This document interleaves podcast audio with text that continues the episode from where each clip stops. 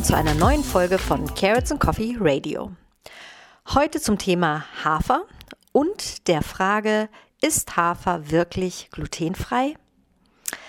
Ja, diese Frage ist angesichts der Tatsache, dass sich viele Menschen heute glutenfrei ernähren wollen oder auch müssen, eine wichtige und durchaus berechtigte Frage. Denn wieder Hafer essen zu können, würde für viele Betroffene eine ja, echte Bereicherung darstellen, sowohl geschmacklich als auch von der Verwendungsmöglichkeit, also von dem, was man mit dem Hafer küchentechnisch so alles Schönes anstellen kann. Auch sein hoher Nährwert macht ihn wirklich sehr interessant, denn er ist reich an Eiweiß, löslichen Ballaststoffen, enthält zahlreiche Vitamine, Mineralstoffe und viele Antioxidantien. Ja, und außerdem hat Hafer ähm, durch seinen höheren Ballaststoff-, Fett- und Eiweißgehalt auch noch einen viel niedrigeren glykämischen Index als viele andere Getreidesorten, die klassisch als glutenfrei gelten, wie zum Beispiel Reis, Hirse oder Mais. Und dadurch lässt er den Blutzucker weniger stark ansteigen, äh, was ihn im Rahmen einer gesunden Ernährung zusätzlich nochmal interessant machen würde.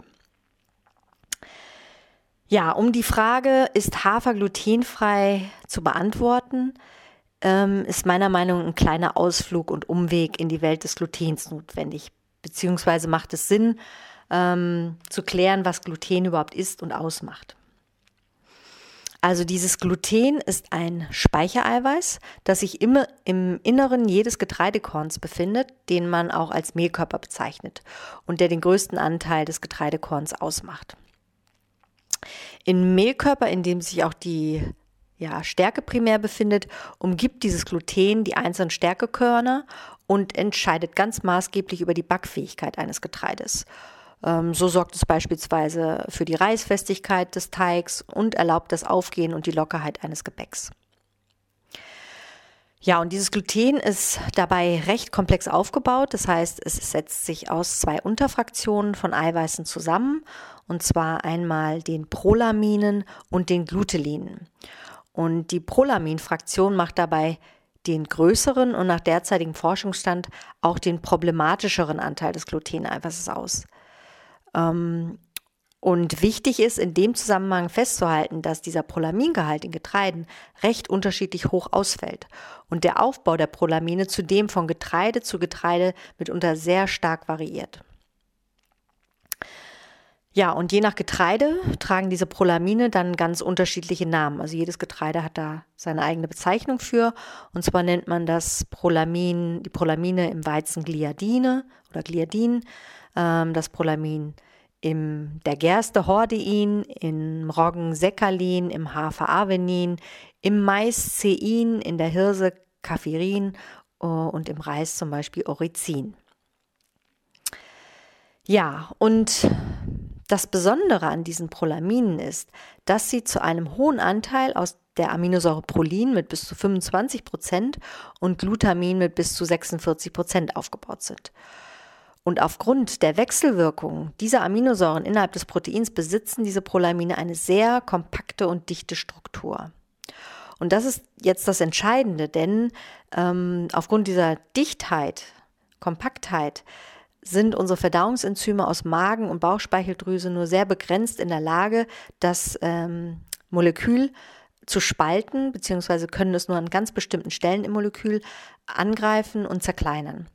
Und das ist der Grund, warum dann am Ende der Verdauung deshalb noch relativ große Peptide, also Eiweißbruchstücke im Darm zurückbleiben. Und die sind es dann, die für uns zum Problem werden können. Wie wir heute wissen, zeigen diese Prolaminpeptide allen voran die in den klassischen glutenhaltigen Getreiden wie Weizen, Gerste, Dinkel, Tritikale und Roggen nachweislich negative Wechselwirkungen mit unserer Darmschleimhaut. Und das auch bei Gesunden, die nicht unter Zöliakie oder dieser sogenannten Nicht-Zöliakie bedingten Glutensensitivität leiden. Was heißt das? Das heißt, sie können direkt toxisch auf Darmschleimhautzellen wirken dort Störungen der Zellneubildung hervorrufen und die Darmschleimhaut äh, durchlässiger machen. Und das wiederum führt dazu, dass neben diesen Prolaminpeptiden auch Darmbakterienbestandteile und weitere Nahrungsbestandteile zwischen den Darmschleimhautzellen hindurch ins Blut und in die Lymphe gelangen können. Normalerweise nämlich gelangen die ähm, Nahrungs- und Bakterienbestandteile ähm, durch, also sehr, sehr gerichtet durch die Zelle hindurch später in die Lymphe und ins Blut, aber nicht an den Zellen äh, vorbei. Und da gibt es nämlich so Kontaktstellen, die nennt man Tight Junction, die das normalerweise verhindern. Und diese Kontaktstellen werden mehr oder weniger durch diese Prolamine gelockert und dann können eben die Nahrungsbestandteile leichter hinter die Darmschleimhaut vordringen.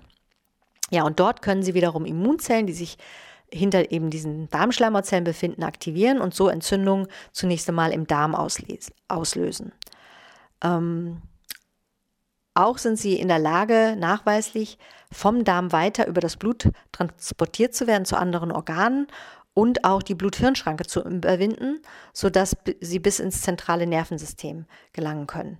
Und je nach zugeführter Menge und genetischer Veranlagung können sie im Gehirn neurologische Symptome oder auch psychiatrische Symptome hervorrufen, darunter zum Beispiel Kribbeln, Taubheitsgefühle, Zittern, Schwindel, Lähmung bis hin zu Angststörungen, Depressionen, Schizophrenie oder ADHS.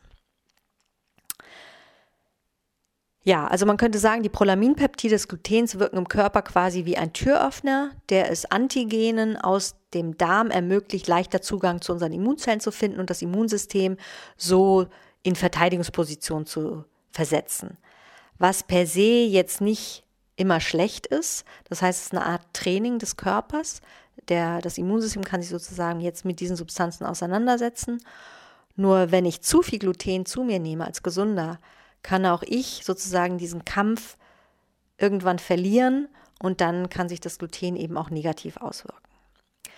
Wer aber, wer aber besonders unter ähm, ja, unter diesem Gluten leidet, das sind Menschen mit einer bestimmten genetischen Prädisposition zu dieser Erkrankung namens Zöliakie, das ist eine Autoimmunerkrankung. Und bei ihnen kommt es beim Kontakt mit diesen Prolaminen zu besonders heftigen Immunreaktionen, die nicht nur dann das angeborene Immunsystem betreffen, so wie beim gesunden, ähm, sondern auch den erworbenen Teil des Immunsystems betrifft. Und dadurch kommt es dann durch die Zufuhr von sehr kleinen Mengen schon an Gluten zu einer Produktion von sogenannten Autoantikörpern, die dann den eigenen Körper angreifen. Und im Fall von Zöliakie ist das dann die Darmschleimhaut.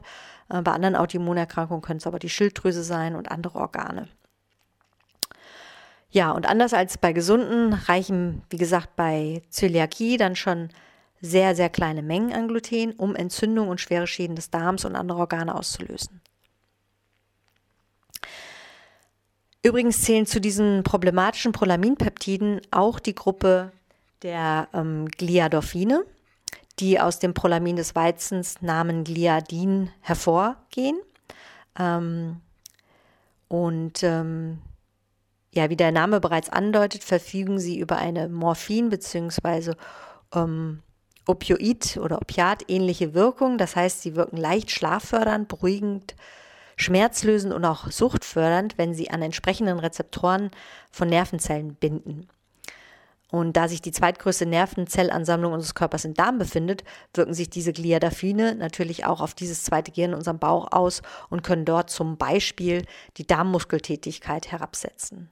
Und so kann dann der Konsum von Gliadophinen des Weizens ähm, ne, die Transitzeit unseres Speisepreis durch den Darm deutlich verlängern und dadurch mitunter Verstopfung begünstigen.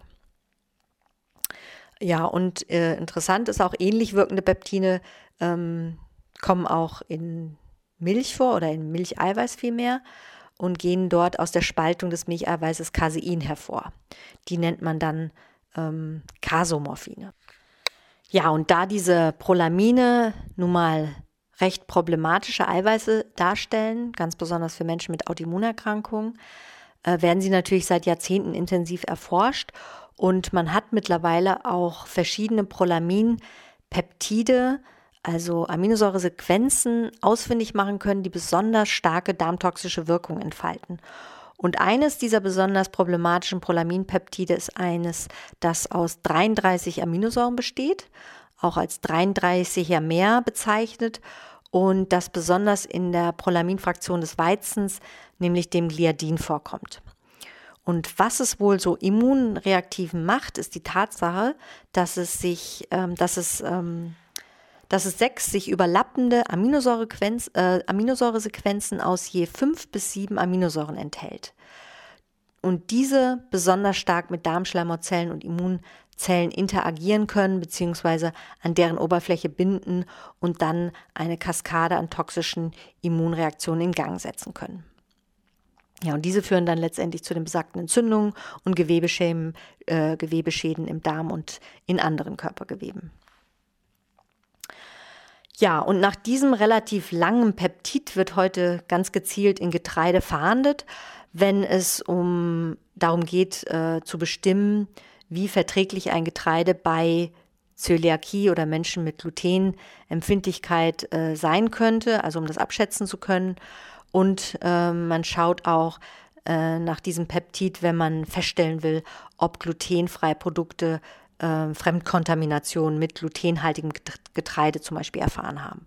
Also um diese aufzuspüren, ähm, führt man dann spezielle Tests durch und zwar versetzt man dann diese Prolamine mit speziellen Antikörpern, die in der Lage sind, an diesen toxischen Aminosäuresequenzen ähm, ähm, binden können.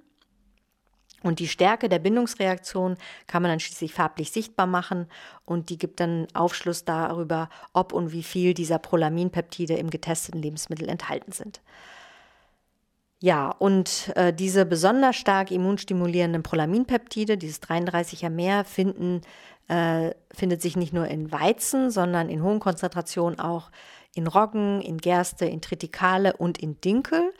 Und da fand ich interessant, dass die Konzentration in manchen Dinkelsorten überraschenderweise sogar höher ausfallen kann als in einigen hochgezüchteten neueren und teilweise auch höher als in älteren Weizensorten ausfallen kann.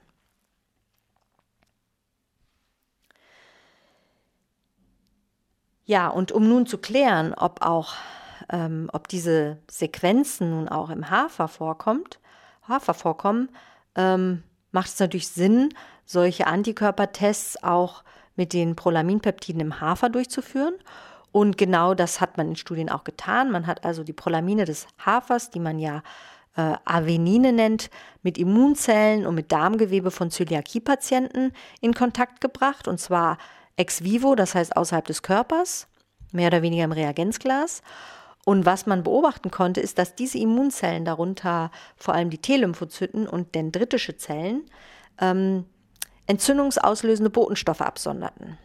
Dazu zählen zum Beispiel Interferon Gamma oder Tumornekrose Faktor Alpha, TNF-Alpha abgekürzt, und verschiedene Interleukine.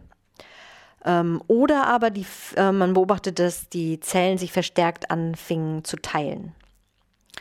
Und was man da aus, dabei ausschließen konnte bei den, diesen Tests, dass, dass, dass diese Reaktion auf Fremdkontamination mit Prolaminen aus glutenhaltigem Getreide zustande kam. Ähm, die konnten also als Verursacher dieser Reaktion ganz klar ausgeschlossen werden, weil man da auf starke Reinheit geachtet hat. Wie das in den neueren Studien auch immer erfolgt. Ja, ähm, man konnte also feststellen, dass auch Hafer diese immunaktiven Prolamine enthält. Ähm, man muss nur dazu sagen, dass die Reaktivität der Haferavenine bzw. der darin enthaltenen Aminosäuresequenzen ähm, um einiges geringer ausfällt als durch die in anderen glutenhaltigen Getreide. Warum jetzt die Reaktivität der Haferprolamine im Zell- und Gewebeversuch niedriger ausfällt, hat mehrere Gründe. Also wie wir heute wissen, enthält Hafereiweiß ähm, zum Beispiel einen geringeren Gehalt an der Aminosäure Prolin und folglich auch viel weniger Prolamine als die klassischen Brotgetreidesorten. Und das sind zum Beispiel nur ca. 1,6 Gramm Prolamine pro 100 Gramm im Vergleich zu zum Beispiel Weizen mit 6 Gramm pro 100 Gramm. Auch ist mittlerweile bekannt, dass sich das Prolamin des Hafers namens Avenin in seiner Zusammensetzung ganz deutlich von denen anderer glutenhaltiger Getreide unterscheidet. Das heißt, die Avenine sind wesentlich kleiner und äh, unterscheiden sich auch in ihrer Aminosäureabfolge deutlich von denen in den klassischen Brotgetreiden. Denn, äh, ja, und man könnte es so sagen, grundsätzlich äh, gilt, je höher die Prolaminmenge und je länger die gefundenen Prolaminpeptide, Und je ähnlicher diese Peptide dem sehr immuntoxischen Weizengliadin-Peptiden sind, desto stärkere Immunreaktionen lösen sie äh, in der Regel im Körper aus. Und beides eben ist bei Hafer eben, weicht eben stark ab. Also wir haben eine geringere Prolaminmenge und wir haben kleinere Peptide und die sind auch noch mal im Aufbau sehr verschieden. Also weichen sehr stark von diesen Weizengliadin-Peptiden ab. Damit aber noch nicht genug. Was wir auch wissen heute ist, dass der Aminosäureaufbau der Avenine von Hafersorte zu Hafersorte stark variieren kann. Und Hafer aufgrund dieser starken Heterogenität im Aufbau seiner Prolamine im Grunde bezüglich seines Glutengehalts bzw. Prolamingehalts nicht einheitlich bewertet werden kann. Spannend fand ich in dem Zusammenhang auch, ähm, dass die unterschiedlichen Anbaubedingungen und Erntezeitpunkte des Hafers den Aufbau seiner Prolamine mit beeinflusst. Und zwar stärker als ähm, die Hafersorte. Also die Anbaubedingungen und Umweltbedingungen ähm, während des Wachstums beeinflussen die Konzentration und das Aminosäure-Sequenzmuster der Prolaminpeptide stärker als die Sorte, also als die Hafersorte. Ja, Hafer ist demnach nicht gleich Hafer. Und aus diesem Grund muss die Antwort auf die Frage, ob Hafer glutenfrei ist oder nicht, mit einem klaren Jein beantwortet werden. Ja, und dieser Umstand, dass die ähm, Prolamine im Hafer sehr stark variieren können, je nachdem, um welche Hafersorte es sich handelt und wie dieser Hafer angebaut wurde, also welche Wachstumsbedingungen herrschten, wann er geerntet wurde etc., erklärt natürlich jetzt auch, warum die Studien, die zur Verträglichkeit des Hafers am Menschen mit Zöliakie durchgeführt wurden, so unterschiedlich ausgefallen sind. Ne, während einige Studien den Hafer bei Zöliakie als sicher einstuften, zeigen wiederum andere Studien, dass er es nach Hafergenuss sehr wohl zu Immunreaktionen, Entzündungen und Gewebeschweben äh, im Darm kommen kann. Und entsprechend unterschiedlich fallen und fielen dann auch die Empfehlungen der internationalen Zöliakiegesellschaften aus. Während zum Beispiel die skandinavischen Länder den Hafer bei Zöliakie freigeben, wird er in Deutschland immer noch als nicht sicher eingestuft. Ein weiterer Grund für die widersprüchlichen Ergebnisse dürften nicht nur die unterschiedlichen Hafersorten und ähm, unterschiedlich angebauten äh, Hafersorten darstellen, sondern auch die großen Unterschiede im Studiendesign. Also es gibt ja sehr verschiedene Arten äh, von wissenschaftlichen Studien, ähm, wie zum Beispiel placebo-kontrollierte Interventionsstudien, Fallkontrollstudien, Kohortenstudien, Beobachtungsstudien etc da jetzt näher darauf einzugehen, wäre jetzt, äh, würde sehr, sehr lange dauern. Aber die Ergebnisse, die, die solche Studien liefern, sind natürlich nicht gleich gleichgültig oder gleich ähm, valide und weisen unterschiedliche Schwachstellen auf, weshalb man die ganz schlecht miteinander vergleichen kann. Auch sind sie deshalb sehr schlecht miteinander vergleichbar, weil man zur Erhebung der Reaktivität und Verträglichkeit von Hafer ähm, also die, die Parameter, Methoden, die man zur Erhebung der Reaktivität herangezogen hat, sehr unterschiedlich waren. Ne? Also man hat ähm, manchmal die äh, Patienten nach Haferverzehr ähm, nach Symptomen befragt oder man hat sich Gewebeveränderungen im Dünndarm angeschaut, während man in anderen Studien zum Beispiel Mikronährstoffstatus im Blut bestimmt hat, also Vitamine, Mineralstoffe etc., ähm, weil natürlich bei Zöliakie, wenn der Darm sehr geschädigt ist, wir auch nicht ausreichend Mikronährstoffe aufnehmen äh, können beziehungsweise die Betroffenen nicht genug aufnehmen können und dann entsprechend sich der Blutspiegel verändert. Das wäre also auch ein Marker. Ja, manche haben Entzündungsmarker bestimmt, äh, manche haben zöliakie-spezifische Autoantikörper gemessen. Also es war sehr, sehr unterschiedlich. Und das macht es natürlich auch mit dem Vergleich dieser Studien sehr schwierig. Auch äh, waren die konsumierten Hafermengen teilweise sehr unterschiedlich also die da verzehrt wurden, zwischen 20, 50 bis 100 Gramm.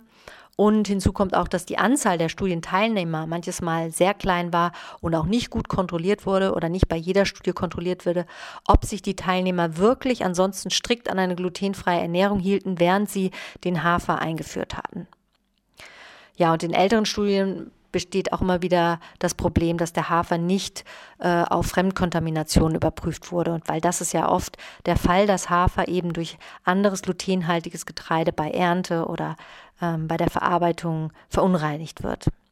Also damit kon in Kontakt kommt und dementsprechend natürlich dann Prolamine ähm, in den Hafer oder in die Haferprodukte gelangen, die dann bei den Zöliakie-Erkrankten schon äh, Beschwerden oder ja, viel schwere Folgen haben kann. Ja, ein weiterer Kritikpunkt, der immer angeführt wird, ist, dass die Laufzeiten dieser Humanstudien oftmals zu kurz waren und Studien nicht verblindet wurden. Nicht verblindet heißt in der Wissenschaft, dass Teilnehmer wussten, ob sie nun Hafer zu sich nahmen oder nicht. Ne, da konnte man jetzt, da hat man jetzt nicht das in eine Pille gepackt und die Leute runterschlucken lassen. In der einen war Hafer drin, in der anderen nicht, sondern die wussten, also die haben das über Lebensmittel aufgenommen und ähm, oder dem wurde klar mitgeteilt, dass das und das Produkt eben Hafer enthält. Und wie wir wissen, zeigt sich in solchen Fällen ein hoher Nocebo-Effekt. Nocebo ist nicht zu verwechseln mit Placebo-Effekt. Der Nocebo-Effekt besagt, dass allein das Wissen, dass äh, ich Hafer oder somit äh, möglicherweise Gluten zu mir nehme und dadurch Schaden nehmen könnte, erzeugt oftmals schon Krankheitssymptome. Also schon der Glaube macht, macht krank und löst Symptome aus. All das schwächt natürlich jetzt die Aussagekraft dieser Studien und, erla und erlaubt uns im Grunde noch kein endgültiges Urteil ähm, bezüglich der Verträglichkeit beim Menschen, also im, im, wirklichen Leben. Was ist im Labor nachgewiesen, was im Labor nachgewiesen wurde, ist eine Sache, aber ähm, reflektiert das dann auch oder spiegelt sich das dann auch wieder in den Humanstudien ähm, wieder. Ja, ob Personen auf Hafer reagieren oder nicht, hängt neben der Hafersorte, den Anbaubedingungen und Erntezeitpunkten des Hafers natürlich zusätzlich auch von den individuellen Unterschieden in der Glutenempfindlichkeit, also in der Toleranzschwelle, ähm, also von der Toleranzschwelle ab, äh, außerdem von der Krankheitsschwere und dem Krankheitsstadium, in welchem sich die betroffene Person zum Verzehrzeitpunkt befindet. Ähm, also es ist nicht bei jedem Zöliakie-Patienten gleich, welche Menge er eventuell toleriert oder nicht. Und die Toleranzschwelle für Gluten hängt, das wissen wir auch heute, vor allem von der Darmflora ab. Äh, denn die Darmflora kann spezielle Enzyme bilden, die einen Teil dieser immunaktiven Prolaminpeptide spalten kann. Und äh, die Darmflora kann natürlich auch das Immunsystem beeinflussen, was ja eben bei Zöliakie-Patienten eine ganz, äh, ganz wesentliche Rolle spielt. Ähm, auch die Darmflora entscheidet natürlich über den Gesundheitszustand unserer Darmschleimhaut. Und nur eine gesunde Darmschleimhaut bildet vieles, was das Eindringen von immunaktiven äh, Prolaminpeptiden bis zu den Immunzellen verhindern kann. Ähm, so zum Beispiel kann sie kleine Mengen von Enzymen bilden, die, die diese Prolamine zumindest noch zu einem kleinen Grad weiter spalten können, ähnlich wie die ähm, Darmflora. Aber die Darmflora sicherlich ähm, hat da einen stärkeren Einfluss. Also die Darmflora beeinflusst den Abbau des Glutens ähm, stärker als unsere eigene Darmschleimhaut. Ja, und deshalb je gestörter oder je verschobener die Darmflora und je eingeschränkter die Fähigkeit zur Produktion dieser ja, glutenspaltenden Enzyme ist, desto mehr der größeren immunaktiven Prolamine bleiben natürlich dann im Darm zurück und können das Immunsystem in Alarmbereitschaft versetzen. Ja, nach aktueller Studienlage, wenn man es jetzt mal zusammenfasst, lässt sich der Hafer demnach nicht für jeden, der unter Zöliakie oder nicht Zöliakie bedingter Glutensensitivität leidet, als sicher einstufen. Auch wenn viele äh, von diesen Personen Hafermengen von ca. 20 bis 50 Gramm pro Tag ohne Symptome tolerieren.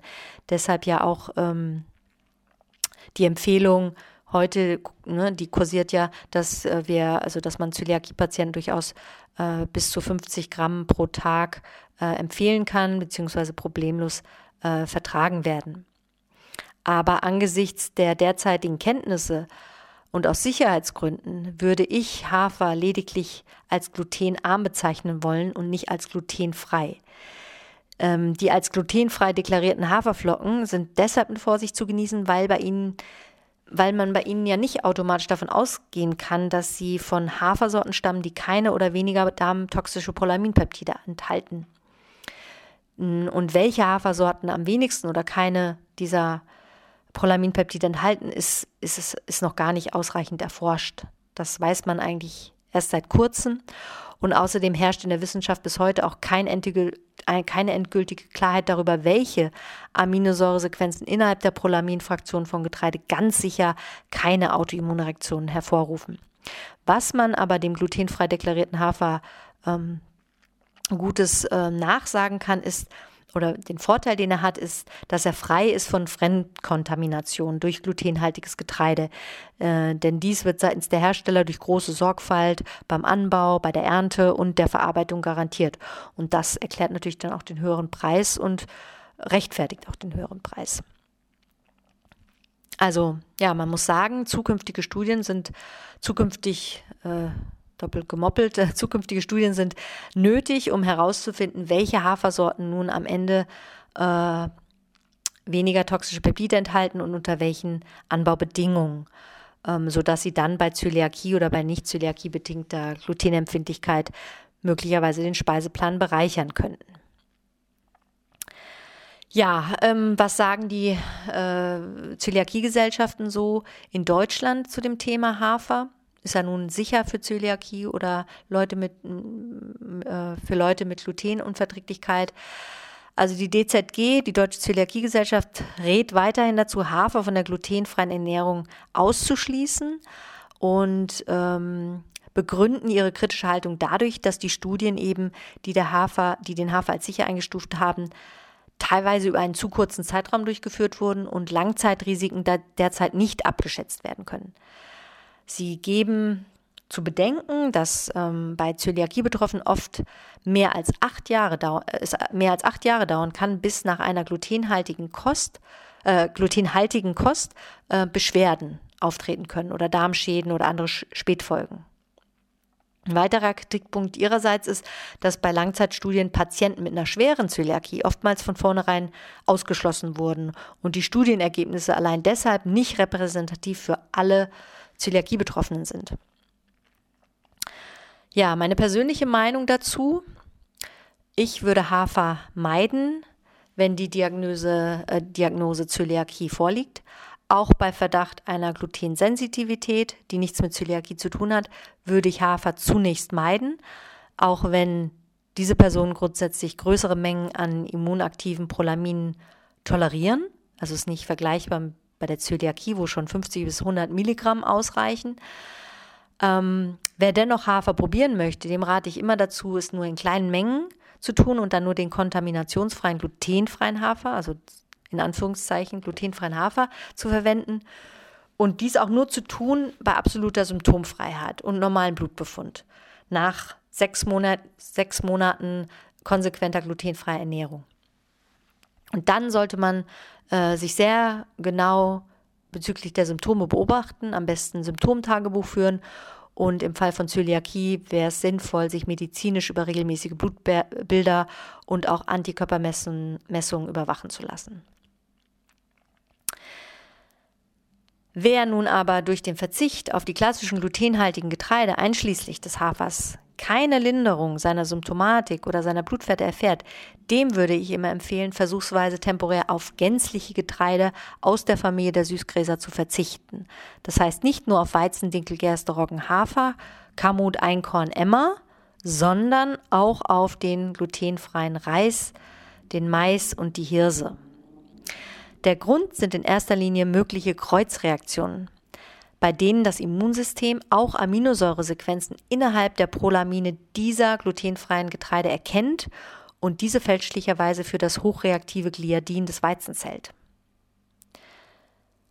Aufgrund der großen molekularen Ähnlichkeit der Getreideeiweiße untereinander kann es also quasi zur Verwechslung seitens des Immunsystems kommen, die dann eben fortlaufende Immunreaktionen zur Folge haben und eben belastende entzündliche Prozesse im Körper aufrechterhalten.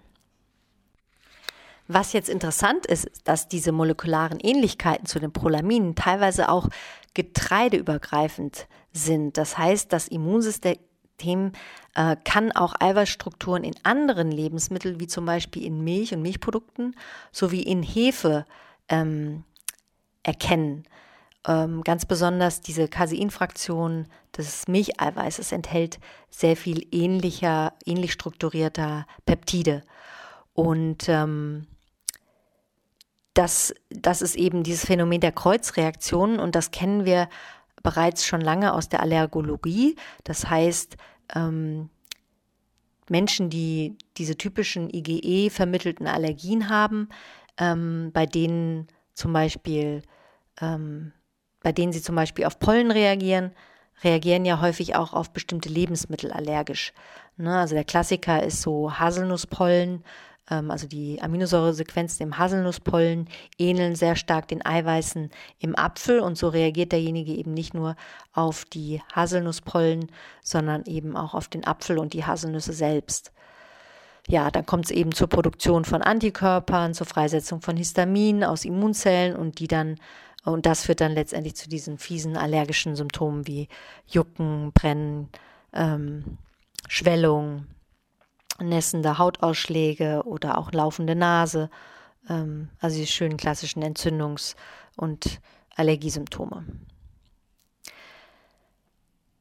Ja, ähm, aufgrund eben dieser Kreuzreaktivität ist also dieser zeitgleiche Verzicht auf die sich molekular sehr ähnelnden Lebensmittel ähm, besonders Zöliakie-Patienten zu empfehlen.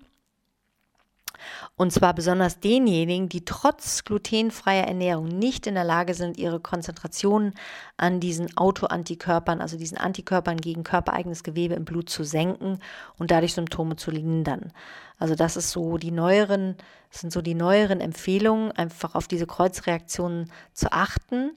Ähm, denn das Immunsystem wird dadurch stark entlastet und die Konzentration an diesen Autoantikörpern im Blut kann gesenkt werden. Und das ist wichtig, weil es sonst zu eben weil eben sonst diese Antikörper das, den Körper selber zerstören, wenn man so will, Entzündungen hervorrufen und weil sie dadurch auch das Risiko, eine weitere Autoimmunerkrankung oder auch eine Krebserkrankung äh, zu entwickeln, erhöhen. Und das möchte man natürlich meiden. Das sind so diese Spätfolgen einer ja nicht kontrollierten Zöliakieerkrankung. Man nennt das auch, ja, ich glaube, refraktäre Zöliakie, wenn die nicht auf die Behandlung bzw. nicht auf den Glutenverzicht ansprechen, ähm, dass man es dann eben ausweitet auf alle Süßgräser ähm, und auch auf die Milchprodukte und zum Beispiel Hefe. Ja, und auch für Personen mit nicht Zöliakie-bedingter Glutensensitivität eignet sich eine solche Eliminationsdiät, einfach weil sie verhindern kann, dass sich später möglicherweise aus dieser ähm, Empfindlichkeit eine echte Autoimmunerkrankung entwickelt und dann das Immunsystem beginnt eben Aminosäuresequenzen aus Lebensmitteln in körpereigenen Geweben zu erkennen und so der eigene Körper dann zur Zielscheibe des Immunsystems wird. In schweren Fällen kann es sogar sinnvoll sein, auch Pseudogetreide wie Buchweizen, Quinoa und Amaranth für, vorübergehend zumindest vom Speiseplan zu streichen, weil auch diese nun mal Prolamine enthalten. Zwar unterscheiden sich diese von den echten, also von denen in echten Getreiden, weil sie botanisch einer ganz anderen Pflanzfamilie angehören, aber sie können besonders bei einer bereits vorgeschädigten Darmschleimhaut leicht problematisch werden.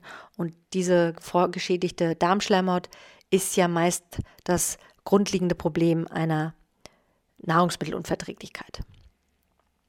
Ein weiterer Vorteil, äh, der sich natürlich aus dem Verzicht jeglichen Getreides und Pseudogetreides ergibt, ist die Tatsache, dass dadurch natürlich auch die Aufnahme weiterer als potenziell immuntoxischer, äh, als immuntoxisch geltender Eiweiße reduziert wird, die sich neben den Prolaminen zusätzlich in vielen Samen äh, befinden. Und auf genau diese ähm, Proteine komme ich auch noch in einem weiteren Beitrag, Audiobeitrag zu sprechen mit dem Titel Glutenempfindlichkeit. Ist Gluten allein an allem schuld? Weil sich mittlerweile gezeigt hat, dass das Gluten alleine eben nicht der Bösewicht ist und das Ganze doch etwas komplexer ist. Äh, wenn Sie der Beitrag interessiert, dann können Sie sich diesen jederzeit gratis anhören. Einfach unten dem Link unter dieser Audio folgen und äh, E-Mail hinterlassen, dann schicken wir den Beitrag zum Download zu. Ja, zum Schluss möchte ich aber unbedingt betonen, ähm, an dieser Stelle, dass das Weglassen von Gluten und anderen Unverträglichkeiten, äh, unverträglichen Nahrungsmitteln und Nahrungsmittelinhaltsstoffen keine alleinige Therapie sein kann und darstellt. Wichtig ist sich vielmehr immer nach den Ursachen dieser Unverträglichkeiten zu fragen. Und eine der nachweislich primären Ursachen ist ein vorgeschädigter und krankhaft durchlässiger Darm durch vor allem Verschiebungen der Darmflora sowie die steigenden toxischen Belastungen unseres Körpers. Ja, und aus diesem Grunde in meinem Buch Toxfrei, Selbsthilfe und Prävention mit Grips äh, gehe ich deshalb auf diese Zusammenhänge ein und beschreibe sehr detailliert, was jeder Betroffene zur Wiederherstellung seiner Darmgesundheit und Entgiftung tun kann, um sich eben von diesen chronischen Krankheiten wie Unverträglichkeiten zu heilen. Ja, es ist ein Buch für Betroffene, die ihre Gesundheit gerne in die eigenen Hände nehmen und tiefer in die Materie einsteigen möchten. Mehr über das Buch und seinen Inhalt erfahren Sie jederzeit gerne unter www.toxfrei.de. Dort können Sie schon mal einen ersten Blick ins Buch werfen oder sich auch ein Interview äh, durchlesen, das ich mit Frau Fieback vor kurzem über das Buch geführt habe. Ja, toxfrei, denn Detox ist kein Mythos und lieber toxfrei als toxic.